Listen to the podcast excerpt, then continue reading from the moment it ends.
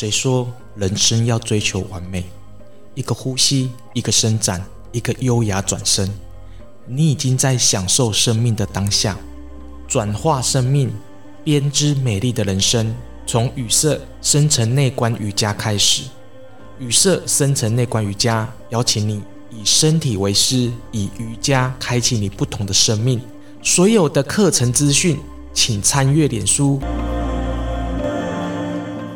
你好。我是雨色，你今天过得好吗？本集呢，要访到是资深完形咨商的心理师曹宗伟曹老师，来到我们节目当中呢，来跟大家来介绍这一本前阵子心灵工坊所出版的欧亚龙的心理治疗文学。曹老师你好，嘿，你好，大家好。是这本书呢，欧亚龙的心理治疗文学呢，它主要是以什么的方式来让我们更加的来认识这个存在主义大师呢？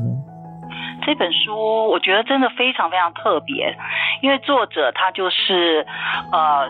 对于亚龙出版的十四本书，还有一卷录影带，然后一一的加以分析说明。哦，那这很少人是用这样的方式在写书的，而且他比较不是，他是一个呃英文教授嘛，所以他应该算是文学界的。是。可是他好像在描述亚龙的这些东西的时候，他比较不像是一个文学分析，他比较会是把他书里面把亚龙每本书里面的精神，然后亚龙的思想，还有亚龙的一些对存在或者对治疗。那当然有一些书是用小说的形式，他也会谈一谈里面的那个故事性的发展。那我觉得每一本书都介绍的蛮详细的。我个人都觉得他好像不是在分析亚龙的作品，我觉得他好像在分析亚龙这个人。嗯，按他说，呃，就是说，我想也是因为亚龙的作品里面他自己会放的蛮，就是他是一个很坦诚的人嘛。所以他写自己，他会把自己写在书里面，有时候是用角色的形式出现的。那有他有几本书是写写治疗嘛，写心理治疗的故事。那心理治疗的故事，他自己的角色就是治疗师啊，所以他会也会呈现他自己的感觉、心情，甚至对个案的抱歉。好，他最早都没有觉得，哎，自己对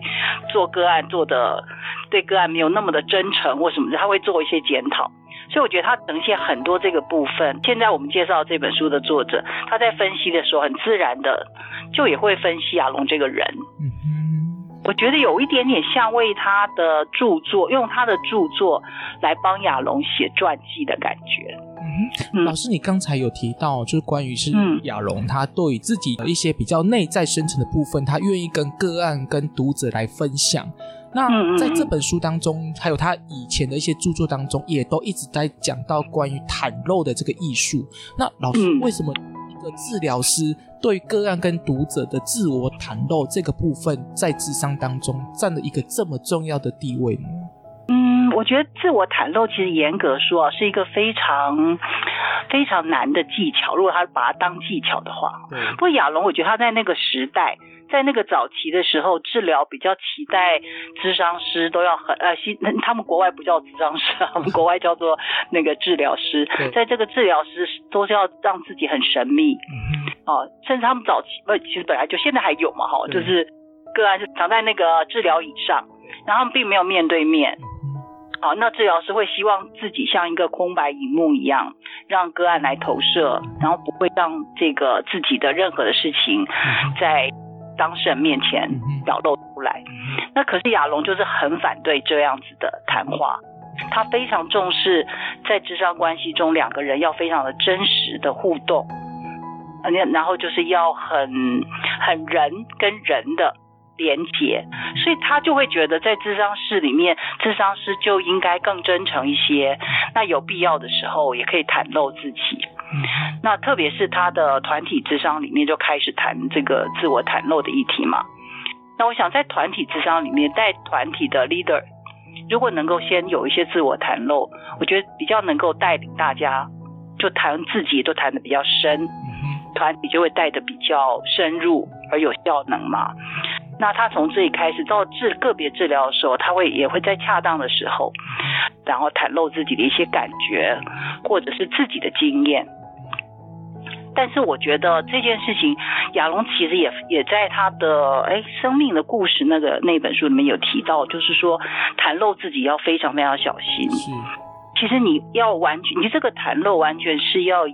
真的对当这个个案或当事人是有帮忙的。嗯哼，然后袒露的深度要恰如其分嘛。对，如果有时候其实真的有时候有的。比较年轻的智商师，他可能在袒露自己的时候，那个重心就会移动，那个人可能还会好奇的说：“哎，那接下去发生什么事？然后你怎么样，怎么之类的。”那另外有时候我们在袒露自己的一些经验的时候，很可能透露的是我们奋斗成功啦，或者是我们克服了什么困难。那有时候个案在痛苦的时候，他听到你这样分享，可他不见得高兴哦，他可能觉得，呃，你当然可以啊，你有你有你有机会读书，你有机会干嘛？那我的环境不好，对自我袒露其实是要非常小心的，要说到什么样的程度，要说多少。那我自己也是认为，在智商当中，咨商是要非常的真诚，但是我们的真诚也必须要清楚的知道，有时候是我们自己的事情，就是我们自己可能当事人提到的某些。就跟爸爸的关系，而让引起了我对父亲的一些不愉快的经验的感受。那这个时候我就不能真诚啊，不是说不能，而是说你这个是你自己的事情，根本不需要跟当事人分享。而且你这样的分享，不见得对当事人面对他父亲的议题是有帮助的，因为你不太一样。所以我们有时候的真诚还是必须要是，还是以当事人为主轴的，是对他有帮助的。然后甚至在一个很感动的状况之下，是互相连结的，然后你就会说出自己一些相类似的经验，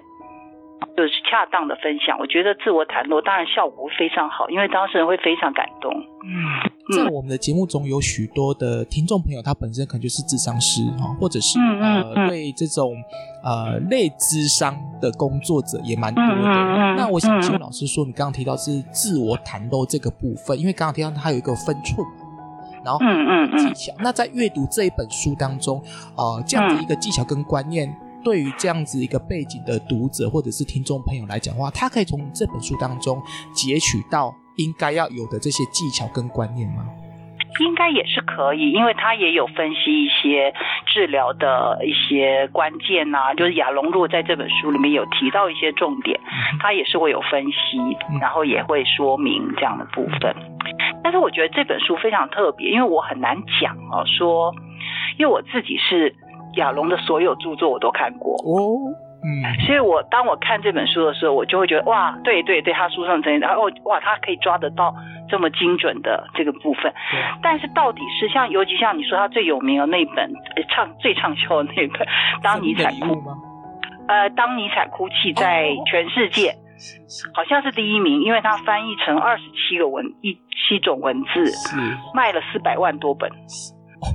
那本书，老师，我必须坦白讲，因为这本书在呃我在读智商的时候，它也是我们必读的一个工具书之一。哦，是哦，真的，对啊，你你你读的，你你尤其你读的是跟生死有关的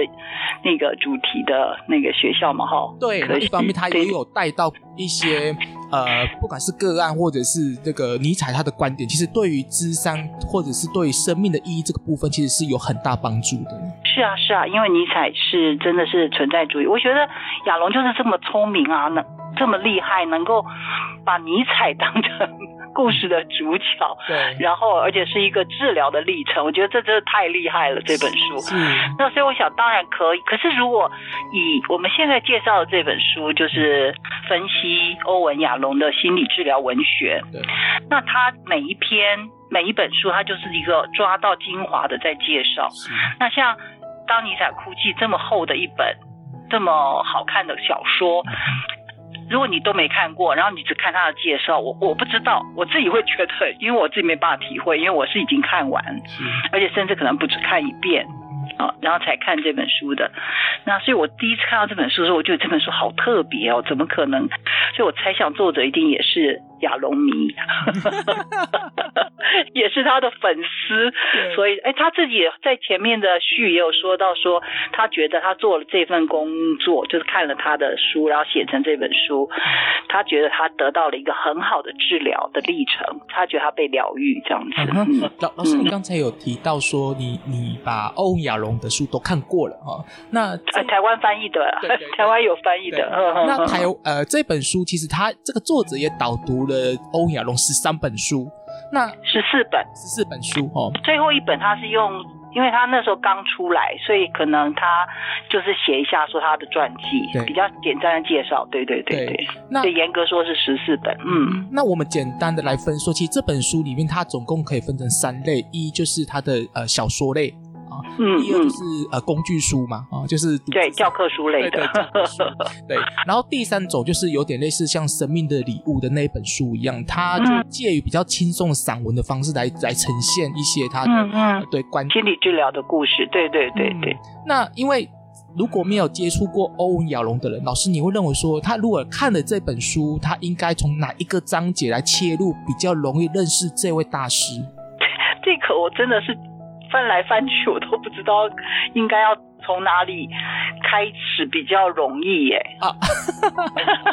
但是老师，因为我觉得对我来讲，因为每一本我都看过，所以我才看，所以我觉得每一本每一篇都差不多是介绍的很深入很好。对，我个人是觉得《爱子爱情刽子手》是因为是比较他早期的啊，然后也是比较单篇的。对对，所以如果说你想了解亚龙，那因为那。在这本书里面，他介绍的也比较简单，可是他就会特别谈到，因为这些故事里面每个当事人都蛮辛苦的，对，所以他可能也谈到了一点这个存在的痛苦的这个心路历程嘛，所以基本上从这里看也可以。嗯、那如果我觉得像诊疗以上的谎言也是蛮有意思的，哦，这本书也很有意思，对，对不对？哈，那如果一般人就哎觉得哎呀。这看一下这个违背性界限 造成的威胁，那当然诊疗以上的谎言不全然是这个违反伦理里面的性了，还有其他的一些议题。那这个作者也做了一些分析，我个人还是比较觉得啊。先去找亚龙的书来看，然后再来看他的，可能会更好一点点。嗯、我我我自己在看他的书，其实我第一次的接触其实是就是呃是那个呃当尼采哭泣。坦白讲，我觉得那本书如果没有这个背景的来看这本书，其实它有点深。我真的，哎，对对，它有点，对，他没有，要不然就是要有一些哲学背景。啊，对对对，真的对，有懂存在，有看过一些存在治疗的一些存在主义的书，对，那会比较容易。那如果有学智商的人，其实我觉得像《生命的礼物》啊，或者是他早期出出版那种存在主义的这些一一二集嘛，那个啊，我觉得也很棒，他们真的非常非常棒。然后，对，我想问一下老师哦，关于死亡这件事情，我额外想问啊，就是因为其实欧阳老师。因为他年纪已经到了那个生命的一个临界点了嘛，哈，那是他这本书里面才他有提到，就是个案也都会问他说啊，我我不知道来让你智商，呃，真的可以那么久吗？因为他已经已经蛮大的。那对于存在主义这件事情，他到底怎么来解决我们生命的最后的一个毕业典礼呢？死亡这个议题真的很沉重。对，那我觉得其实，在很亚文龙很早他就开始。偷渡这个议题了，他的书里面老师这个就有在讨论这个议题。你真的很厉害。然后他亚龙自己承认嘛，他在后来成为我自己的那本书，他承认他是一个非常害怕，就是他是非常高死亡焦虑的人。嗯嗯。好，那所以对他来说，呃，怎么样克服死亡？他目前他在。那个成为我自己的这本书里面比较抓抓到的就是好好的活着，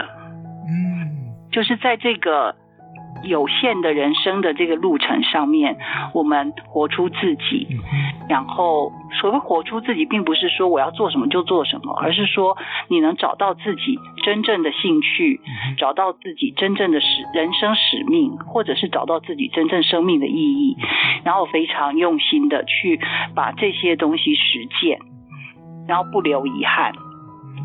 那我想，这个是他在那样子的心境之下给自己的一些，然后他就觉得如果不留遗憾的话，那这一好像也就不需要怕死亡了。嗯嗯，但是因为他最近的一本书也翻译出来了，就是《死亡与生命手记》。嗯嗯，我正在呃这个超前部署的在阅读，也也是新民工坊所出版的吗？是是，他们马上要出版了。是是是，对对对。那这个是因为他妻子过世了。哦哦，嗯哼，啊，所以他在这本书很特别，他前三分之二是跟他太太在太太得癌症，然后治疗比较没有效果之后，让他们两个人决定一人一天一个月写一篇，嗯，自己的心路历程，一个是自己呃在生命然后很被病魔折磨的这个过程。对，然后一个是他在旁边陪伴，然后看着太太快要失离开他的那种痛苦，然后最后最后的三分之一是他在太太过世之后完成的。嗯，然后他们现在都七呃八十七岁了，八十七八十八了，对，都快九十岁的人了。那我觉得他对死亡可能又有更深的看法。嗯，就是好像有时候即使是你无憾。两个人都非常相爱相守，也好好的道别，但是那个离开的痛苦也还是非常非常大的。可是他也非常重视，就是那个别离其实是因为我们深深的相爱，所以我觉得这个过程也是他很不同的一些体会了。我觉得我也感受到，真的是面对生老病死，然后。亲人的离去或自己的离去，甚至是那个他在里面也是写，他最怕就是那个失智，他觉得是很恐怖。对，那我觉得这些东西都是在面对生死的时候，就是也也可以说死亡，我们就是尽可能的好好活着，但是你没有办法说你都一定准备的好了。老师，我想问一下哦，你你认不认同一句话，就是呃，我们在生活当中，如果用解决死亡的这一个前提，在面对我们生命课题的时候，有些问题其实还蛮容易迎刃而解的。有可能，但是我觉得比较是一种接纳，接纳，接纳的态度，就是我接纳，我就有一天会死，我也知道，也许每一天都是我最后一天。那如果带着这种态度，我觉得确实是可能，在面对我们生命的难题的时候，会有比较坦然的去承接的部分。但是如果说我们是是一直焦虑我们会死亡，或担心我们会死亡，那可能就变成很可能会用一种比较消极的态度。也许好像可以解决，可是事实上比较是一种啊，反正都会死嘛，所以怎么样都随便。那这样子我就觉得不见得一定对生命的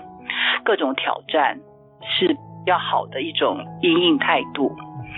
因为我自己还是比较相信，所有我们生命中的难题都是我们这辈子的功课。那如果我们用一种太轻忽的态度去，不是轻忽啦，就是有点说啊，反正我会死嘛，反正就船到桥头自然直。我就觉得虽然可能你会比较轻松一点，但是我觉得可能没有办法。真正的完成你该完成的功课，譬如说，呃，跟人相处上的议题啦，或者是找不到自己生命的意义啦，等等这些，我觉得这个东西都是很很重的，你需要认真的去面对它，然后认真面对它。死亡可能是一个力量，就是说你有天会死，你也不知道你什么时候会死，所以在有生之年把握时间。好好面对，我觉得这样就会变成是另外一种你刚才说的，就可能对自己生命的议题或者是生命的这个困境会比较容易解决跟度过。啊，我我在看这本书的时候，我就有一个深深的感觉，就是嗯呃，因为我们的群众的关系，所以很多人是我刚刚。呃，跟老师分析嘛，他可能对身身心灵啊，或者是对这种啊、呃、神秘学东西有兴趣。可是，在阅读这本书，也包含了欧文亚龙之前的著作的时候，我觉得他让我们呃去面对是呃，你必须要更加了解你的生命的意义是什么。坦白讲，他教导我们要活得更像人。对，对，这是一个非常非常重要的部分嘛。因为存在主义，包括呃亚龙自己的那一本《存在治疗》。呃存在主义治疗，它就是谈死亡、孤独、自由跟无意义嘛。对，好，对，那我觉得无意义，我觉得在我们的人生的历程，尤其是现代这种科技快速的多元的社会里面，其实我们有时候就是会觉得找不到。找不到我的根在哪里，找不到我的位置在哪里，找不到我真正活在这个世界上是要干嘛？那这种无意义就是会产生存在主义说的虚无感。嗯，那我觉得孤独其实某种程度也是因为你虚无嘛，所以你很难跟人有好的接触。是。那我想孤独也是我们这个世界，特别是二零二零年那个疫情的部分，我觉得那种。那种人跟人之间的关系有一种新的定义了，好，也有新的距离。那当然也有可能因为这样，心灵上可能多一点点接触，也有可能。可是我觉得大部分人可能在这样子也有，因为也有死亡的焦虑吧，哈，因为生病有可能会被感染，然后有可能会死亡，所以在这样子的这个冲撞之下，我觉得这真的是一个孤寂的世纪。所以我们可能真的要重新面对整个人的关系，然后才可能真正解决那个心灵孤独的议题。嗯，老师，你觉得欧文·亚隆他的书这么的畅销，当然我觉得包含是他个人的魅力，然后就是他自己的这个呃很特别的地方哦。那你觉得他的到底他的核心的思想到底是什么，够影响这么多人，然后来呃像你阅读他所有的书，那我也追了他十几年哦。那他 为什么能够影响这么多人？当然，我觉得基本上是他的那个文笔真的蛮好的，对。然后他的故事性十足，嗯嗯。最主要，我觉得他这个人本身他很真诚，嗯，然后他也很坦白。嗯。就像我看，我是第一本是二零零三年吧，啊，不，更早更早，那时候是第一次看他的那个《爱情刽子手》，嗯。然后我看到他自己。对他自己，尤其是他有一个胖女人的故事，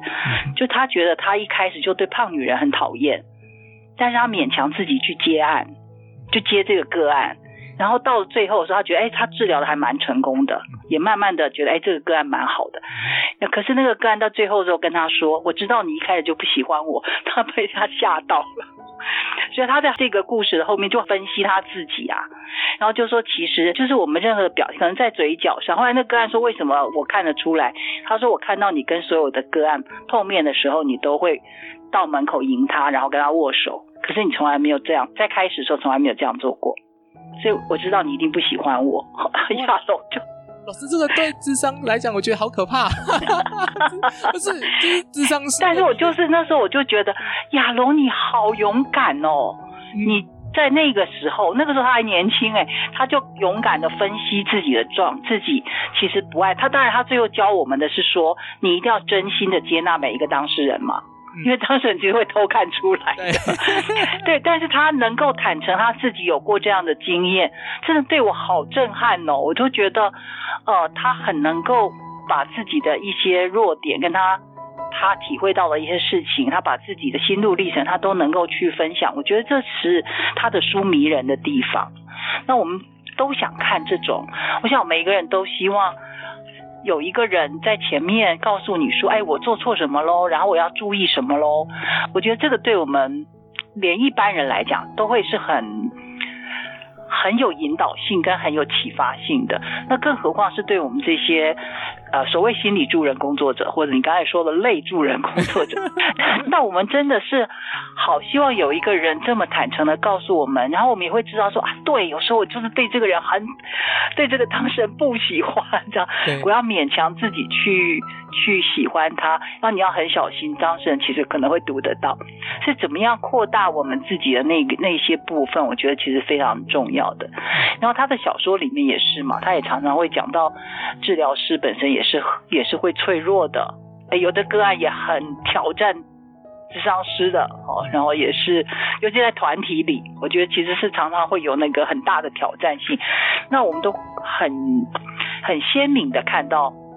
他在跟这些，他把这些东西很详细，而且文用很文笔、很故事性的方式呈现出来，我觉得很打动人心。老师，那大家都很想重点哦，就是说在、嗯、呃呃零三年嘛，还是零几年？你第一本书就是《爱情刽子手》，应该不是零三年。我我后来想到是零三年是我看《生命的礼物》。哦，爱情快死的时候，我读的还是那个联经出版社古老的那一本书，哦、更早，更早更早的。老老师，那你在看这本书的时候，对你当时的一个智商的态度上有给你很大的冲击，或者是到之后有一些改变吗？我觉得基本上我一直都在在挣扎，因为我自己其实从从年轻刚学智商。二十几岁的时候，刚二十岁的时候学咨商的时候，我就是对存在主义跟对那个人中心学派非常的热爱。那然后我就是相信人是本来就是就是有点向善或性善的概念，但是其实也在治疗的过程当中受到很多很多的挑战。对，所以我想亚龙的书等于是安我的心。嗯嗯。就是亚龙会把我们人性本身其实有一些恐惧，有一些对某些东西的不喜欢，这些部分是会，他会自自然的呈现出来。那他也会学习着怎么去克服这些东西。那对我来讲就是一个很大的引领啊。然后我就觉得，哎，我相信了这件事情，有人跟我一样相信，然后他也在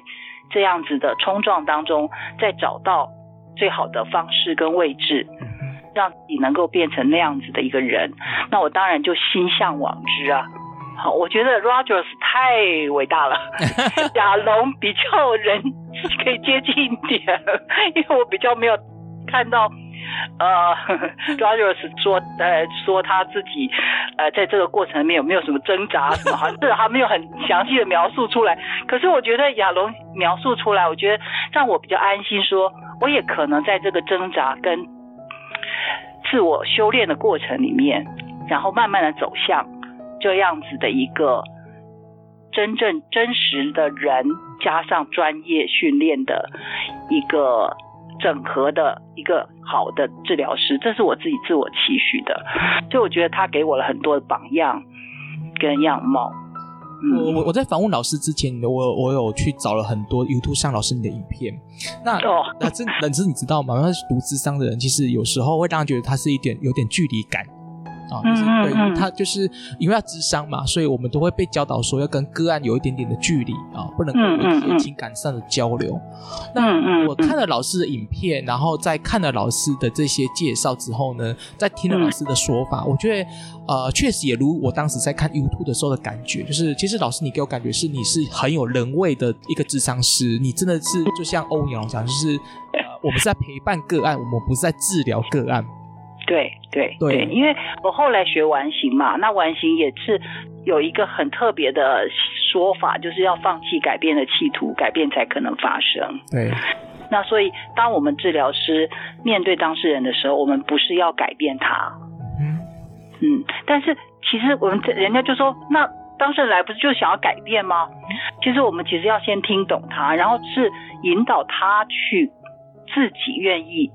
去看到自己哪些地方曾经是一种错误的选择，自己真正的需要其实没有被自己的行为去满足，所以他可以开始为自己重新选择的时候，我们就陪伴他一起走过这样的历程。所以我觉得其实本来就不是一种谁治疗谁，对，对对。那但是我们当然还是要有我们的，就是我们到底是要以当事人为主嘛。所以，我们自己是要把自己修整理好之后，我们是用我们这个很真实，但是又很很算是有专业训练的那样子的角色，跟当事人互相陪伴跟交流，然后这样子可以促使当事人真正的改变。那不能单一只有。做一个真的人而已，还必须要有很好的训练。我觉得其实亚龙虽然非常强调人这件事情，但是亚龙也非常强调我们也是要有相当的专业训练。那他自己非常精进呐、啊，他接受治疗也很多，对不对？然后他自己去参加各种的训练也很多，所以他其实也是一个非常认真的，呃，在要求自己的人呐、啊，嗯。